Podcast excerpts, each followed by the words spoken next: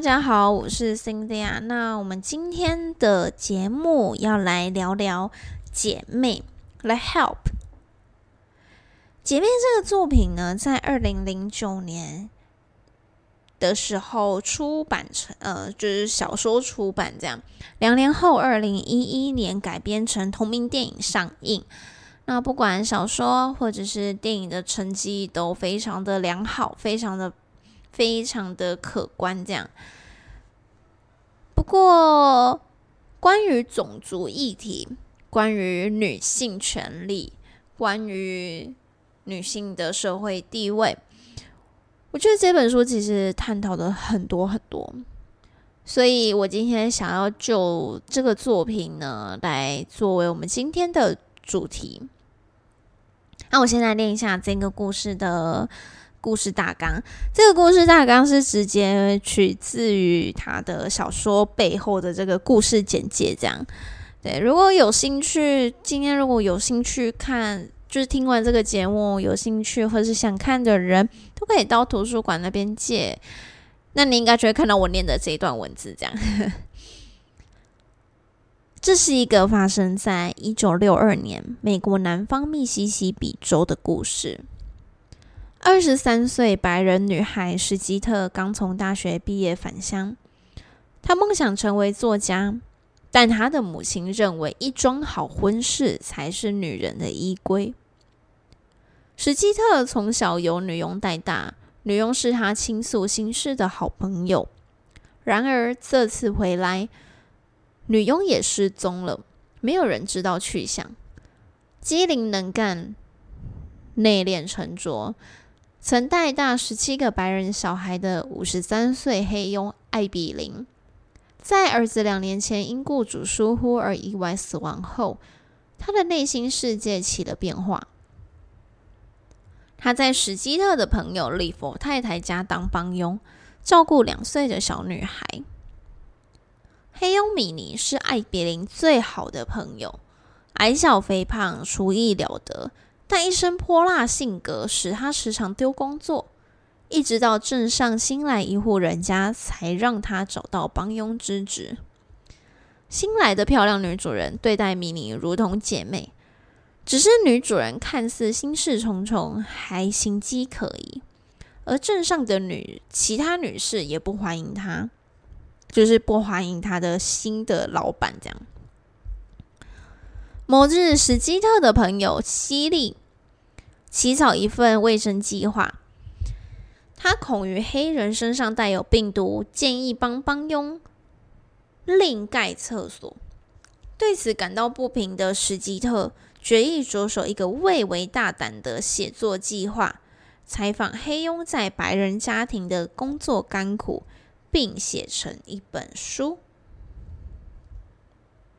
对，这是故事大概的内容。就是黑人跟白人他们的生活，他们的感情是交错复杂，没有不是那种什么可以马上一刀两断这种情格。你看哦，女主角她从小是被黑佣带大的，我们自己应该也是这样吧？我们如果是被谁带大的，就会跟谁感情特别好，或是对他特别留念。今天我们如果我们是妈妈，我们是爸爸带大的，我们就会特别的。留恋某一个人，如果是祖祖父母带大的，是亲戚养大的，我们对那些祖父母跟亲戚也是会有万分的感谢跟想念哦。我觉得无论在什么样状况，小朋友绝对是一个是一群最纯真的人们。所以在那样的年纪，他认识那个史基特，他跟他们家的黑人帮佣产产生了感情。而且电影也跟小说都有提到，就是他们其实算是那个黑人朋友，在很多事情上都会开导史基特，不单单只是照顾他的食衣住行，连心灵上都照顾到了。既然是一个这么亲近的人，如果那个人突然间离开了，想必会非常难受。更何况可能是一些不知道的理由。好，我们回到我们回到我们的故事。这是一个明明还有种族歧视，可是却不希望种族歧视继续存在的一个年代。一九六零年代为什么这么有意思？为什么故事背景设定在南方的密西西比州？我这边有查了一些资料，就是大家都可以来，大家都可以来想看看。也就是不论是你曾经看过这部电影，或者是听到我现在跟现在分享这些资料呢，嗯，不知道就是看大家都会有什么想法。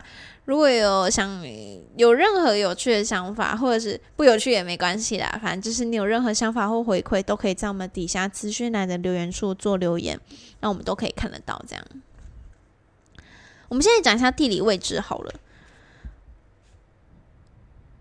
密西西比州位在美国的南方。美国南方呢，其实我们如小时候读那些历史课本啊，上历史课的时候应该都会知道，美国的南方早期就是一直以种植棉花闻名的。那种植棉花需要大量的劳力呀，大量的劳力就等于大量的成本。那谁要付这么大量的成本？我才不想付那么大量的成本。那我就用黑奴就好了，黑奴免钱诶，我省了多少啊？所以这就是为什么南方那时候的黑奴。远远高过于南方黑奴的数量，远远高过于北方的黑奴数量。产业不同，他们就认为理所当然。那密西西比州呢？其实它在南北战争之前，就是十九世纪那个时候，南北战争之前，它其实它的经济作物那一个州的主要经济收入来源，真的就是依靠棉花哦。他那时候，他们的那些棉花田、棉花园是沿着密西西比河的两岸去呃建筑的、去改造的，所以整个州其实完全是仰赖着棉花的生产。那仰赖棉花生产需要大量人力，需要大量人力就需要黑人，所以他们的黑奴数量才会这么可观啊！所以我想这也是为什么故事的背景会选用这个轴的原因之一啦。好，这是地理位置。那时间呢？时间究竟如何？为什么选在六零年代？在电影、在小说里头有一段应该有看到，就是在史基特小姐家，他们家的黑人帮佣以及她跟她的男朋友，还有她的父父母，我有点忘了，但就是其他人都是围在电视机前面，他们在看什么？他们在看金恩博士。发表那一场世界闻名的演说，我有一个梦，I have a dream。同时呢，那一段时间也是一个反战的时间，反什么战？反越战。美国人不希望自己家的年轻人再被抓到越南再去做打仗，所以嬉皮文化产生，享誉世界闻名的 Beatles。披头士也诞生了，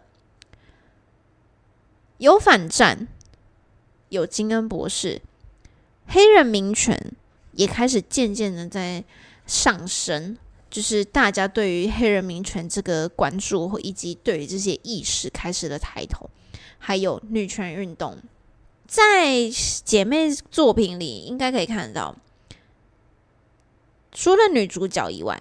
他的朋友们通通都去结婚了，只有他是去大学去就学，去继续呃，就是拥有更好的学历，然后努力的找工作，在报社啊撰写专栏啊这类的。然后结果大家都把他当异类，就是我们我们现在看很正常哦，就是不当然工作啊，不工作怎么养活自己？当然要对自己对自己负责啦。可是那个年代，他们就觉得女人就是结婚呢。女人何必工作？女人就是找个好老公，等下嫁了，干嘛工作？所以能嫁到好老公的，你会被倾羡，你会被羡慕、嫉妒，因为你嫁了个好老公，并不是因为你这个人。那没有结婚的，你会被那个村庄当成异类，大家会想办法逼你结婚啊，逼你相亲啊之类的。可是明明结婚，他们就是故事里面，我们现在都是讲故事里面的。有人结婚其实并没有那么快乐啊，可能回家会被家暴，可能可能她跟她老公的思想完全不一样。就像我们刚刚前面讲到，就是要盖厕所，或是不要盖厕所，拿小朋友的大学基金，他去盖这样子。所以，你那个时候，就是这个六零年代的时候，也是一个女生开始想：为什么我要依赖丈夫？为什么我非得依靠别人才能活下去？明明我也是一个独立的人，我也是一个独立的个体，我为什么不能自己活？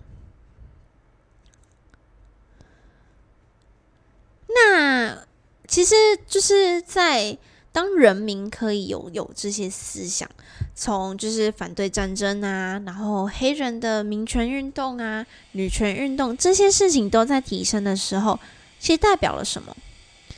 代表了经济力有提升，一个国家、一个城市、一个地区，当它的经济力不错的时候，人民才有可能去思想、去想说：嗯，我的自由、我的精神、我的哪个部分还没被满足？就有点像那个马斯洛的那个那个满足的那个三角形这样。其实那时候，一九四五年就是二战结束的时候，美国的经济呀起飞非常的快，它又被堪称是一个战后黄金年代。美国就是在那个时候成为世界的资本主义，它成为强权，成为军事工业的头头。而且华尔街哦，曾经发生过最长的牛市，股市从一九四九年。一路上涨到一九五七年，所以在一个国家经济条件好的状况下，人民大多数大当然不敢说全部，可是大多数的人民是吃得好、穿得暖的。当这些基本的生理条件都被满足到的时候，人民就会往精神条件去思想：我是不是有哪些权益被侵害了？我是不是总是在哪些地方被阻止了？比方说像黑人，所以说一九六零年代，它是一个经济条件好的年代，也是一个充满浪漫的年代，更是一个拥有革命的年代。我会将对一九六零年代如此下标。浪漫指的是嬉皮。指的指的是披头士，革命指的是黑人，指的是女权这两个部分。所以我们可以反过来想，我们的年代现在已经二十一世纪，现在是二零二三年，我们其实还存有种族歧视，对于女权嘛。少，我觉得还是有一部分，在我觉得女权的部分在职场上可以看得特别特别清楚。到了一个年龄的时候，生育是女性天生拥有的礼物，可要生或是不生，这是我们自己决定的。可是却在有一些职场上。生育或不生育会变成是他人生未来的大变动。要生育还是要升官？二选一。你要去生小孩，那不好意思，升官这条路没有你。你要升官，那你就不要生小孩啊。甚至，嗯，我知道有一些就是。女性她在可能在一定的年龄，可能在面试工作的时候，或者是她想要升迁的时候，就会被有意无意问说：“你有要结婚吗？你有要生小孩吗？你有生育计划吗？”那有的话，不好意思，没有这次机会没有你，这不是不平等，那什么才是不平等？再的话是刚刚讲的。其实我们还是拥有种族歧视啊！我们现在的国家，我们生活的地方有很多外籍工作者，有来自欧洲、来自美洲、来自东南亚。可是当我们看到那些金发碧眼、挺鼻子的那些欧美人，他们来台湾工作，我们会觉得哇哦，有外国人来我们台湾工作，诶，怎么这么棒？可是当我们看待东南亚那些人时候，我们就是带着异样眼光，带着歧视的眼光去看待他们。可是人家也是来工作的，人家也是。凭着自己，靠着自己来这边赚钱回去，不论是寄钱回家，或是还想要留在这里好好的生活，好好的过日子。可是我们还是带着歧视的眼光去看着人家。所以说，我们有做比较好吗？嗯，我们只是没有跟，就是没有做出有了，还是比较好。可是我我们只是差在说，我们没有在行为上。去呈现，可是呢，我们的语言、我们的眼神很明显啊，我们都可能，我们说，比方说，像我们会叫他们外劳，虽然这几年证明说叫他们说不能叫外劳，叫他们义工，但可是为什么他们是是义工？为什么我们都不会叫欧美的那些工作者称他们为义工？我们只会说哦，他们来这里工作，他们来这边出差。可是我们从来不会说那些欧美人是义工，我们只会把这个词针对在东南亚的人身上。这不是歧视，那什么是歧视？对不对？所以今天从就是这个六零年代，我们从这个姐妹，我们引述到这个美国六零年代南方的。歧视还有女人的状况，再延伸到我们现代二零二三年的女性，还有我们对别人的歧视的这几个点，其实大家可以想想，是不是有哪些时候，我们其实不经意的，我们也没有去，我们可能也不是这个意思，可是我们却不经意的讲出这些带有歧视。歧视的言语或者歧视的行为，其实我蛮希望“外劳”跟“义工”这两个词可以不要存在的。越是想要划分，越是凸显他们跟我们有多么不一样。但如果今天都以电影，当然啊，电影想要有好的结局，非常的简单。那我希望，就是其实也是希望我们的社会，我们。我们自己其实也不用带我们社会，就我们自己就好了。我们自己可以督促自己，不要做出什么样的事，不要说什么样的话，不要带有歧视的眼光看人家。其实你们知道吗？在这个世界里，黄人是最被歧视的，黑人、白人瞧不起黑人，白人跟黑人都瞧不起黄人，所以。